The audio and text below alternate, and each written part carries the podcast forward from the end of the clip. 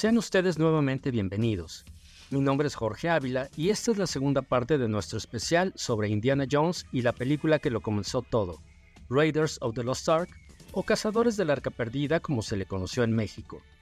Junto a Charlie del Río, continuamos con nuestro análisis del filme, su manufactura, el personaje de Marion y muchas sorpresas más. Pero oye, pero hablemos del, de la música, porque sí me parece que es muy importante. Recordemos que el primero en trabajar con Steven Spielberg, eh, con John Williams, fue Steven Spielberg, George. Pues mira, ya que mencionas justamente a John Williams, es imposible hablar de, una película de Spielberg y en particular de esta sin el impacto que tuvo eh, para la misma, para la película y para la emotividad y para el sentido de aventura y de acción eh, que le dio John Williams.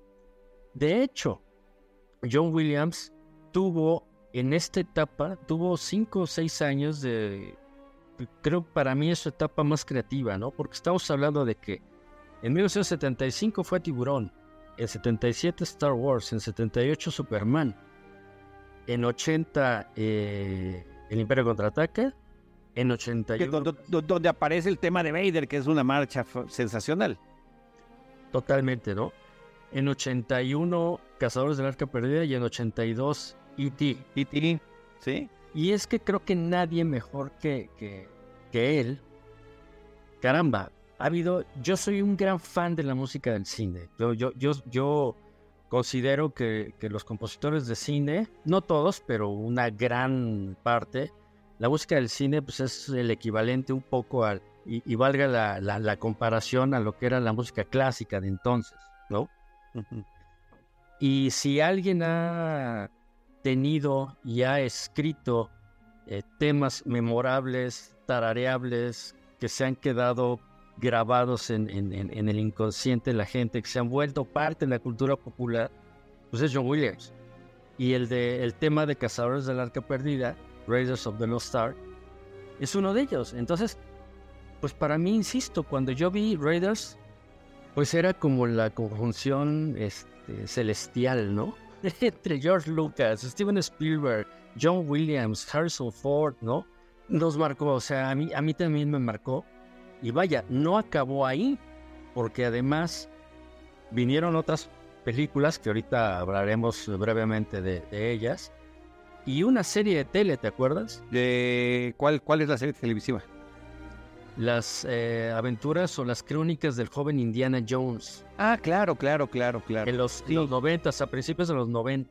Sí, sí, cómo no, por supuesto que sí. Qué raro, y que creo que no sé si esté disponible esa serie actualmente para echarle un vistazo nuevamente. Oye, pero lo que yo te quería decir, que, que, de lo cual por supuesto que estás abundando sobre esa importancia del score, que es el soundtrack de nuestras vidas, no nada más es el soundtrack de tal o cual película, es parte de lo que ha musicalizado nuestras propias existencias a lo largo de, todos estos años viendo películas.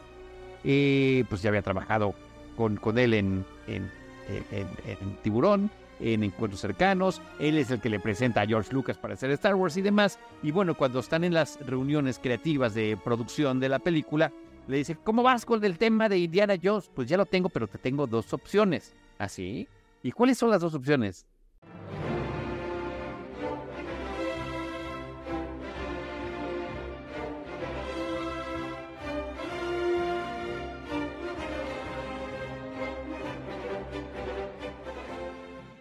Ajá. ¿Y cuál es el otro?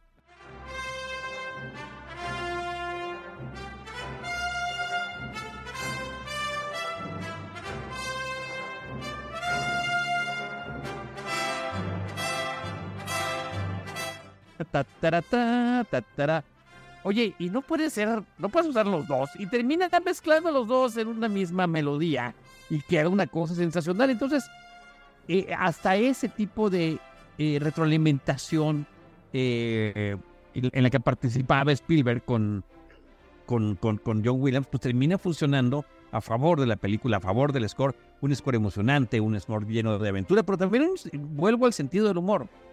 The Basket Chase, la persecución de las canastas, que se supone que sucede en el Cairo, filmada en Túnez, es una de las más divertidas en, en, lo que tiene que ver con la coreografía de la acción y con la musicalización. Es uno de mis temas favoritos de esa película.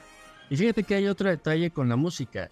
El tema de Marion, o lo que sería el tema de amor, digamos, de, de la película, pues resulta que si te fijas bien en la película, cuando la primera vez que aparece Marion, nunca se escucha. A diferencia, por ejemplo, de lo que pasa en Star Wars cuando aparece la primera imagen de Leia, que se escucha el tema de la princesa Leia, en Cazadores del Arca Perdida, cuando aparece Marion, no se escucha. Es más, la primera vez que aparece Marion ni siquiera hay música, ¿no? Y después vuelve a aparecer Marion un poco más, eh, Marion Ravenwood, más adelante, y tampoco se escucha el tema. ¿Cuándo se escucha el tema? Pues resulta que el tema que conocemos como el Mario Steam, que ahorita pongo un extracto para que lo escuche el público,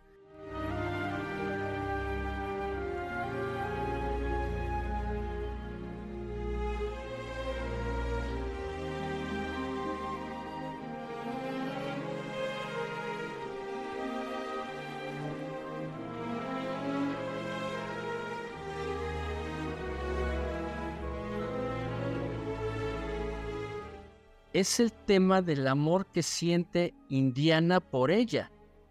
Porque incluso ahorita que mencionas la, eh, eh, el basket chase, ¿no? De cuando pierden las canastas, se escucha el tema cuando ella desaparece, o sea, cuando él está preocupado por ella. En otras ocasiones previas, eh, aparece ya sea que estén los dos juntos, pero a mí se me hace muy curioso este detalle de cómo el tema de Marion significa más el tema de del amor que siente Indiana Jones por ella que, propiamente del tema del personaje, ¿no? Esto, esto lo descubrí hace poco, por eso dije, qué curioso, es cierto. Ante la pérdida, porque en ese momento pensaba que había, que había fallecido. Este, George, eh, no quiero que, vayamos a terminar este programa sin hablar. Eh, hemos dicho ah, cómo nos gustó, qué divertida era, aludía a la época de, de, los seriales de los 30 y 40, qué buen casting, qué buena música, qué buena dirección, qué interesante guion. Sí, hemos dicho todo eso, pero no hemos hablado de la manufactura de la película.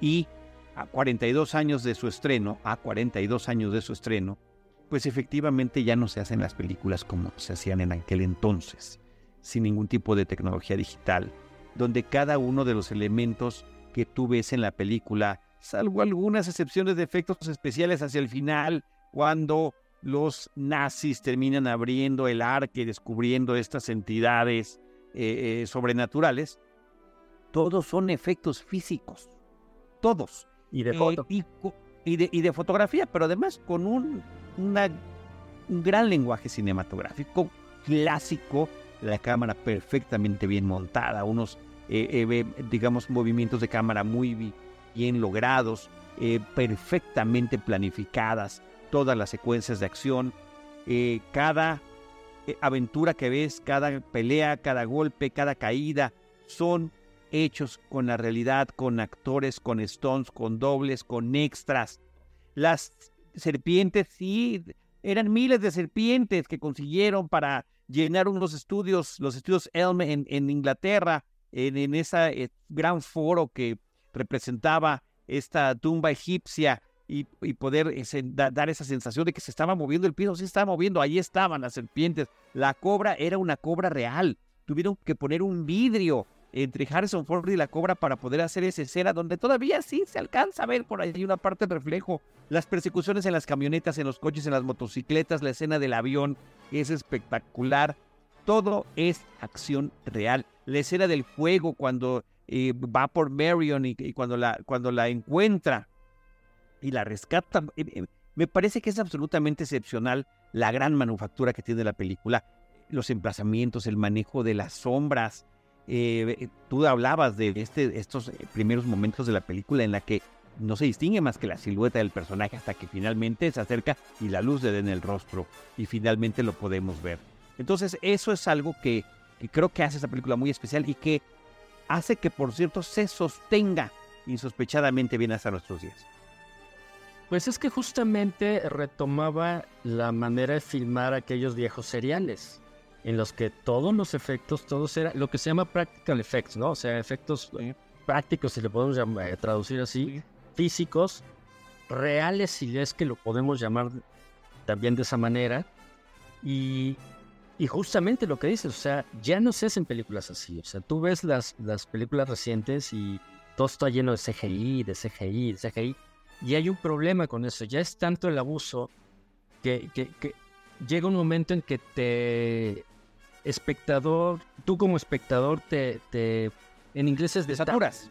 Sí, en, es, es, detachment, ¿no? O sea, te, ah, sí, te, te, te, te sí, te, ya te, desconectas. Te desconectas. Exactamente, te desconectas de, de, de, lo que estás viendo en la pantalla. Y justamente el gran éxito que tuvo eh, Cazadores del Arca Perdida fue esto, que te metía de lleno. O sea, tú, tú, tú podías vivir, sentir los golpes porque pues, eran físicos, eran reales, ¿no? Hechos con stalls, como tú quieras pero te transmitía esta, esta emoción de lo que estaba eh, eh, pasando en la pantalla, ¿no? Y ahorita que mencionabas eh, de la manufactura, hay otra cosa que no podemos dejar de mencionar, que es el impacto que tuvo la película en adelante. Si recuerdas, además de las secuelas que, tuvo, después todo el mundo quería hacer su Indiana Jones, ¿no? Hay una película por ahí de Robert Zemeckis, ¿no? Eh, con Michael Douglas y Kathleen Turner, que llama Dos bribones tras la esmeralda perdida, sí le pusieron... Romancing the Stone en el título original. Romancing the Stone era el título original. Y, era de Vito, ¿no? Sí, y era un spin vaya, era un, este... Una copia. Una copia de, de, de Indiana Jones, ¿no?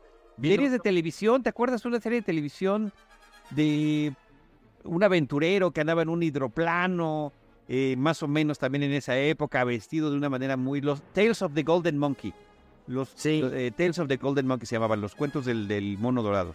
Sí, y hubo una película parecida, ahorita se me fue el nombre del actor, eh, ya era un actor veterano, que también hizo su, su, intento de Indiana Jones, ¿no? Entonces, y es que este es el gran éxito y el gran legado que, que han dejado George Lucas y Steven Spielberg, sobre todo en aquella época, ¿no? Recordemos que hacia finales de los 70, cuando llega George Lucas con, Star Wars, que ya lo platicamos, eh, reviven el cine de Hollywood. Básicamente ellos dos son los que hicieron que Hollywood volviera a la vida. Y entonces, cuando sale Cazadores del Arca Perdida, revitalizaron un género que estaba pues perdido, porque el cine que se hacía en Hollywood en aquella época pues era como más sórdido, más serio, ¿no? Digo, excepción de, de Lucas y uno que otro por ahí. Y entonces viene Indiana Jones con Raiders of the Lost Ark y revitaliza de una forma brutal el género de, la aventura, ¿no? E insisto, y creo que es esta mezcla de todo, es, es, como la mezcla perfecta, es como, fue como una tormenta perfecta, ¿no? O sea, lo que ya hemos platicado, o sea, quiénes lo hicieron, quiénes lo crearon, quién compuso la música, e incluso hasta quiénes escribieron el guion, ¿no? Como, como Laurie Kasdan. Eh, y todo este misticismo además que tenía eh, la historia en sí, culturalmente fue un shock que, que, hasta la fecha, ¿no? O sea, digo, ya ahorita platicaremos un poco para cerrar de, de, qué son las expectativas, si es que hay muchas eh, con respecto a la quinta película y en teoría última, pero vaya, el impacto que tuvo Cazadores del Arca Perdida para la televisión, para el cine, obviamente para sus estrellas y para ellos, creo que es eh, pues, inenarrable. Inenarrable, inigualable. Em, creo que es una reafirmación de lo que es el, la labor cinematográfica, la gran planeación que implica una película como esta. También en los makings puedes ver esas paredes del estudio plagadas de cada una de las tomas, estos storyboards eh, dibujados. Sabían perfectamente bien de qué manera lo, lo estaban, lo estaban planificando para poder llevarlo a la realidad. Sí, pero de hecho se llevó el Oscar a diseño de producción justamente por esto, ¿no? Por, por ese realismo, tú juras y perjuras que están en el Cairo, ¿no?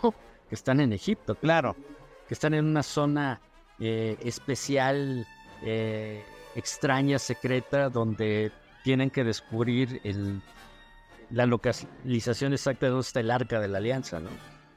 No, increíble. Eh, bueno, eh, eh, hablando de locaciones, también es fantástico el trabajo que hicieron, ¿no? Sudamérica lo filmaron en Hawái.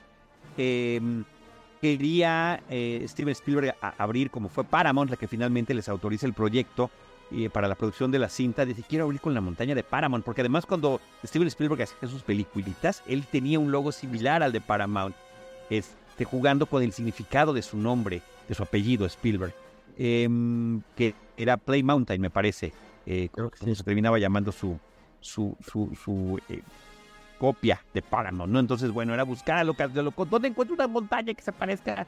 No, ahorita lo resuelves con un, eh, con un eh, este diseñador de arte, ¿no? En una computadora. No, ahí tenías que buscarla físicamente donde estaba. Y para Egipto, porque además muchas de las personas, por eso dicen por de los creadores de Star Wars, porque no nada más es George Lucas, sino mucha gente de diseño de arte, de locaciones, que estaban también se metieron a, esta producción. Eh, cuando le dice al, al, de, al, de locaciones, veo que aquí dice Egipto, ¿se van a ver las pirámides? No, ¿se va a ver tal cosa? No, entonces puede ser en cualquier otro lado que parezca Egipto, ¿no? Sí, pues ¿qué te parece en Túnez, donde filmamos Star Wars? Porque ahí, ahí el, el, eh, de hecho, donde los yaguas capturan a Arturito puede ser una parte de la isla, que es en otro lado, y en tal poblado este, puede ser el Cairo. De hecho, el poblado se, se llama, la traducción del nombre del poblado es Pequeño Cairo, entonces pues ahí puede servir perfecto y demás, ¿no? y de repente había un, un, shot de la película donde estaban en una terraza con Sala, que es otra cosa formidable de casting. El amigo, este... John Rhys Davis. Y sí, bueno, John Rhys Davis como, como Sala es fantástico. Y que se veía toda la ciudad. Y tuvieron que quitar a mano 200 o 300 antenas televisivas que estaban en la azotea. Algo que ahorita, pues, otro diseñador, qué bonito y qué padre, te lo borra, ¿no? Este, ¿En qué, o sea, así de ese tamaño era el, el, tipo de producción. Es que sabes que Charlie era cine artesanal, ¿sabes? Porque también en aquella época se usaban mucho los fondos mate, ¿no? Que, era, que el fondo mate era pintar estos eh, eh, escenarios así como enormes, grandes, que en realidad era pues, una pintura y gracias a la, a la, fotografía y etcétera, y a la iluminación y demás, pues daba la apariencia real de que estaban en claro. Claro. Y que era para ilustrar el alrededor de algo que era físico, real, pero lo hacías más magnánimo con este tipo de tomas. Bueno, es una cosa increíble todo lo que se ha hecho con, con, esta película, todo lo que significó. Y este, pero también tiene sus detractores y sus quejas. Yo no sé si has visto, George, porque es muy divertida la escena en uno de los episodios de The Big Bang Theory, cuando el personaje de Sheldon eh, le pone a Amy una de sus películas favoritas, que es Los Cazadores de la Perdida. Y le dice, oye, qué bueno que la quisiste ver. Entonces, la escena empieza cuando están terminando de verla. Y le dice, ¿qué te pareció? Está buena. Y dice, la disfruté mucho. Cuando me dijiste que esto me iba a cambiar la vida, pues me imaginé otra cosa, pero la verdad me pareció bien. Este, dice, muy entretenida, le dice Amy, si no fuera por el pequeño problema que tiene el guion. y le dice, guion, perdóname, perdóname. O sea, eh, estoy parafraseando un poquito, ¿eh? eh ah, sí, sí. pero en, los casos de la arca perdida, dice Sheldon, es, es el love child, es el hijo del amor entre Steven Spielberg y George Lucas. Y le dice, sí, sí, no, está bien, todo eso lo entiendo. El, el, el, problema del guion que yo le veo es que si Indiana Jones no hubiera aparecido en la película, eh, no hubiera importado, el desenlace hubiera sido el mismo. Y todavía el otro le dice en tono burlón, ah, ya sé, es que tal vez no entiendes. Indiana Jones es el del sombrero y el látigo.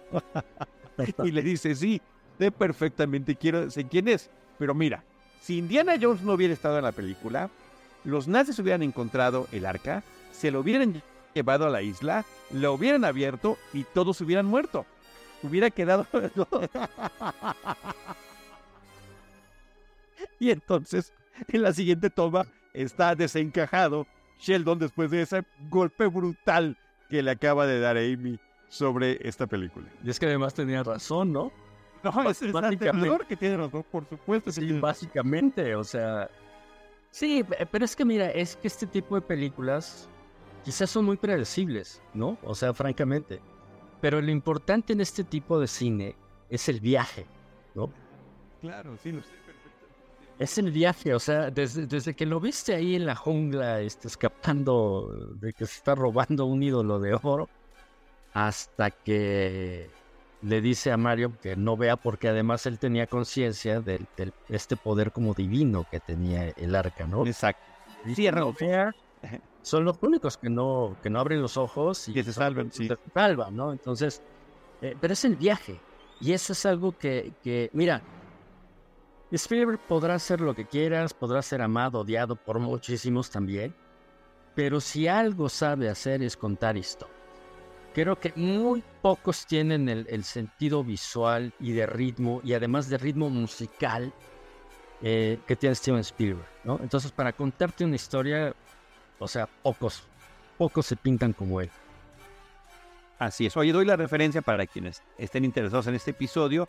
Es el episodio 4 de la temporada número 7 de The Big Bang Theory y el episodio se llama The Raiders Minimization. la minimización de los cazadores. Entonces me parece que está muy divertido. Oye, otra cosa que también quisiera yo destacar antes de, de despedirnos, George, es el rol del personaje femenino en la película. Si bien todas estas películas seriales tenían a la damisela en peligro, el personaje de Marion Ravenwood es, es absolutamente mucho más que la damisela en peligro. Desde su primera secuencia, esta es una mujer que se sabe valer por sí misma en cualquier país y en un mundo machista. Ella es la que gana ese concurso de bebidas eh, cuando arranca la cinta. Ella es la que es la dueña de ese bar en un país que no es el suyo. Ella es la que se enfrenta una y otra vez a quienes atentan contra su vida a lo largo de la película, con su fuerza, con su ingenio, con su destreza, con su imaginación, como sea, pero ella logra salir adelante. Y creo que forma parte de esta serie de personajes protagónicos femeninos que empezamos a ver en el cine, en películas comerciales a finales de los 70 principios de los 80 como la propia Leigh Organa en eh, Los Cazadores del Arca Perdida, como el personaje de Ripley en la película de Alien, el octavo pasajero, como en la película de Indiana de Los Cazadores del Arca Perdida. Entonces, eh, creo que es un elemento muy valioso eh, que comentar y subrayar a esta distancia, a estos 42 años de distancia, George. Sí, y fíjate que es, de alguna forma es como el equivalente del protagonista, ¿no? Es como su igual, pero en, género femenino. Y de hecho, eh, hace ratito mencionabas que eh, la segunda película de Indiana Jones, que es eh, Indiana Jones y el Templo de la Perdición, en realidad es una precuela, ocurre un poco antes de esto. Y curiosamente, en esa precuela, que salió después, sí es la damisela. Sí es la damisela en peligro. El personaje Kate Capshaw, pues no sabe hacer nada, o sea. Exacto. Inicia, la película con una. Bueno, sabe cantar. ¿Cómo? Sabe cantar. Sí, es lo que. Eh, exacto. Inicia la película una gran eh, secuencia, el estilo de los musicales de los 30, 40. Pero es lo único que hace, ¿no? Porque, porque Willy pues no hace nada en toda la película, ¿no? Se me pasa gritando, sí. Sí, y la tercera película en realidad ahí no, no es tanto el no hay un personaje femenino que destaque, sino la relación. La, que termina siendo villana, ¿no? La que termina siendo una infiltrada alemana, porque es más el tema de la relación padre-hijo, que es lo que está trabajando ahí, y que es también una colección que te vuela la cabeza, porque pues ponen a como al padre de Indiana Jones, a Sean Connery, que fue el primer James Bond, cuando lo que quería hacer Steven Spielberg en una película de James Bond y este e, y, George Lucas dice tengo algo mejor que eso y entonces yo lo único que escucho es la voz de Darth Vader en mi cabeza que dice The circle is now complete. Now I am the master. I am your father. Súper, súper gozosa, increíble, claro, y es su padre, ¿no? Entonces está, está, fantástico. Pero este Sí, sí, que además... Y que además, y que además es cuando descubrimos en la tercera película el nombre verdadero de Indiana ¿no? Ah, sí, claro. Porque Indiana le dice a su papá, ¿no? Que Sean Connery, dice, pues Indiana era el perro, y dice, pues era mi perro favorito. Pero no, él se llama Henry Jones Henry. Jr. Exacto, y dice Junior, con esa voz magnífica e increíble de Sean Connery. Pero eh, eh, la interpretación de Harrison Ford con esta vulnerabilidad que escribió en el personaje, pero que la interpreta muy bien. No es el que no siempre se sale con la suya, es más, rara vez se sale con la suya. Sale golpeado, eh, eh, ensangrentado, todo roto, queda como por diosero, pero siempre lo está intentando y pues tiene esta valía de sus conocimientos y de su ingenio, que después ya veríamos que vienen del padre. Aún así, con todas las eh, secuelas tan interesantes y todo eso que podemos esperar o no de la nueva película que está estrenándose mientras estamos prácticamente realizando y grabando este podcast, querido Josh, al que me has invitado, me quedo siempre, siempre con esta primera película, que es la que abre este universo, que es una película de cinéfilo para cinéfilos, de actualizar temas, de traerlos a nuevas generaciones. Eh, ahorita pues ya lo vemos un poquito, estamos haciendo arqueología cinematográfica, hablando de una película que tiene ya más de 40 años de edad, pero justamente creo que eso le sigue dando un valor insospechado a la cinta. Y sí me duele un poco, también lo decías al principio de la película, que ahora la película esté llama, sea llamada Indiana Jones y los cazadores de la arca perdida, porque el nombre, el del personaje, se lo terminaron poniendo al resto de las películas. Para mí, pues bueno, es como lo que pasó inclusive con Star Wars, ¿no? Que ah, e, era la guerra de las galaxias, no, es Star Wars, episodio 4, una nueva esperanza. En fin. Pues mira, ya para, eh, para ir cerrando, el, pues a finales de este mes, ya en unos cuantos días, se estrena la quinta película. Hablar rápidamente, en 1981 fue Cazadores del Arca Perdida, 1984 fue Indiana Jones y el Templo de la Perdición, que como ya hemos mencionado es una precuela a, Cazadores del Arca Perdida. En 1989 viene la tercera, que es eh, Indiana Jones. La Última Cruzada. Y la Última Cruzada, justo con Sean Connery. Pasaron varios años y en 2008, si no mal recuerdo, viene la cuarta parte, que es Indiana Jones y el Reino de la, Calavera de, la calavera de Cristal, The Kingdom of the Crystal Skull, que ahí ya se enfrenta pues, prácticamente a los aliens, ¿no? Que a mí, a mí en lo personal, pues sí me, sí me gusta. O sea, no, a mí me fue una grande. Y la he querido ver con ojos de amor en otras ocasiones y termino decepcionándome igual, pero bueno, ubicada, por cierto, ya en la década de los 50, es muy representativa en términos de coches, de música, por supuesto el tema de eh, la Guerra Fría y la posibilidad de un conflicto bélico nuclear. Sí, y entonces esta quinta película eh, que se llama eh, The Dial of Destiny, el Dial del Destino, Indiana Jones y el Dial del Destino, que se estrena en unos días, yo te voy a ser sincero, yo no sé qué, qué esperar. he tratado de evitar porque quiero llegar con, quiero llegar con bajas expectativas, porque si llego con muchas seguramente me va quizá decepcionar, no lo sé, estoy, estoy hablando al aire. Eh, lo que sé es lo que se han visto en los trailers y hay un detalle, hay un elemento que, que pues a mí en lo personal no, no sé. Esta película no la dirige Spielberg, la dirige James Mann.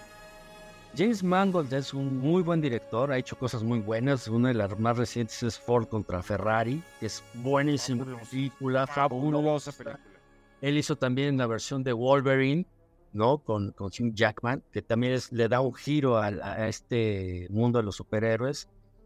Entonces, Mangold es un, un cineasta muy sólido, pero pues perdón, no es Steven Spielberg, ¿no? Entonces, si de hecho mucha gente, incluso tú mismo, eh, me lo comentabas previo a que empezáramos a grabar, si, si el mismo Spielberg con, con, la cuarta película del Reino de la Calavera de Cristal, este, pues ya como que no, no convenció mucho, no la puede regar. sí, no sé qué puede hacer Mangold. La verdad es que sí tengo mis dudas. Lo, lo que sí va a cuestionar todo, pues nuevamente, como lo hizo con toda la saga de Star Wars, pues es John Williams, ¿no? Que regresa en la que se supone que es o que iba a ser su último score antes de retirarse, aunque después como dio marcha para atrás el, el maestro neoyorquino y dijo, pues bueno, pues si me viene otra cosa, yo sí le entro, ¿no? Pero en teoría este podría ser el último score completo de John Williams que vuelve a cuestionar eh, las, en este caso las cinco películas de la saga de Indiana Jones eh, con temas nuevos.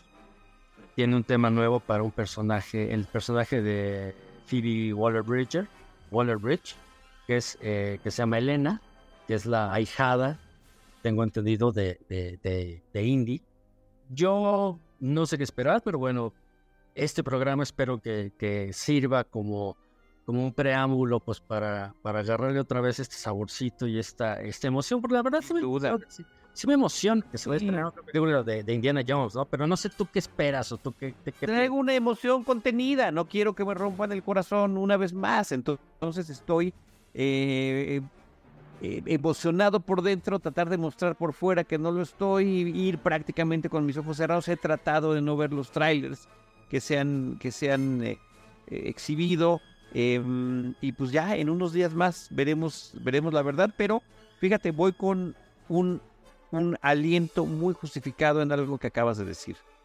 Escuchar un score más de John Williams, con obviamente la música que ya existe, los temas musicales que ya existen para este personaje, para estas películas, para esta saga, para esta franquicia, pero también las cosas nuevas que pueda aportar. Yo creo que eso es un, un aliciente muy importante. Em, siempre trato de ir al cine con las menores expectativas posibles para que sea allí, en la sala cinematográfica, en la oscuridad y atraído por la historia y con la ilusión de que no me vaya a tener esta desconexión de la que hablabas hace ratito, ese detachment que, puede suceder ante una mala decisión de guion, ante una mala actuación, ante algo, em, no diría yo absurdo, porque nos deleitamos en lo absurdo. lo, lo, bonito es que te cuenten cosas absurdas, padres, y que tengan algún tipo de sustento dentro de la misma historia o película o estilo del que en, el que te lo están narrando. Entonces, pues bueno, voy, voy contenido, eh, pero vamos a ver y ya lo platicaremos en su momento a ver qué, tú y yo nos reuniremos para platicar qué nos pareció finalmente la eh, más reciente aventura de Indiana Jones, George. Pues mi queridísimo Charlie, nuevamente un placer platicar contigo. Muchísimas gracias por eh, el tiempo para este eh, episodio que creo que merecía y valía la pena justo porque viene este estreno de, del Dial del Destino. Y recordar dónde empezó todo, ¿no? en 1971 quiénes fueron los cerebros detrás de, este personaje, que además, pues, repite Harrison Ford, sigue siendo el Indiana Jones, nadie más podría eh, serlo. Pero pues mil gracias Charlie y pues caramba, eh, próximamente ya estaremos eh, platicando de otras cosas, de otras películas. Recuérdanos dónde te pueden encontrar, tus redes, etcétera. Muchas gracias. En redes sociales me pueden encontrar como Chari del Río o Chari del Río Cine. De alguna de esas maneras pueden llegar a Facebook, a Twitter, a Instagram, a TikTok, etcétera, etcétera. En eh, los podcasts de Cinemanet, de Cinematempo y de Cine Premier, ahí también me pueden encontrar. Y eh, los viernes en la mañana en vivo en un noticiario que se llama México Vive, que se transmite simultáneamente en los canales México Travel Channel y Vive TV. Tengo la sección de cine semanal donde platico pues, de dos estrenos casi cada semana. Entonces ahí los esperamos con el conductor Alfredo Romo, a quien eh, le agradezco mucho que me haya pues eh, albergado en ese espacio para comentar con él y dejar, como él mismo dice, la tarea del fin de semana. Así que por ahí nos pueden encontrar, George, y bueno, insisto en el proyecto Cinemanet, en el que tú has sido parte importante a lo largo de sus casi 18 años de existencia. Gracias por esta invitación nuevamente. Contento y feliz de platicar contigo y de platicar y compartir estas cosas. Un último dato, las películas de Indiana Jones, salvo la nueva, están eh, disponibles actualmente en la plataforma de Disney Plus por si les quieren echar un ojito por allá.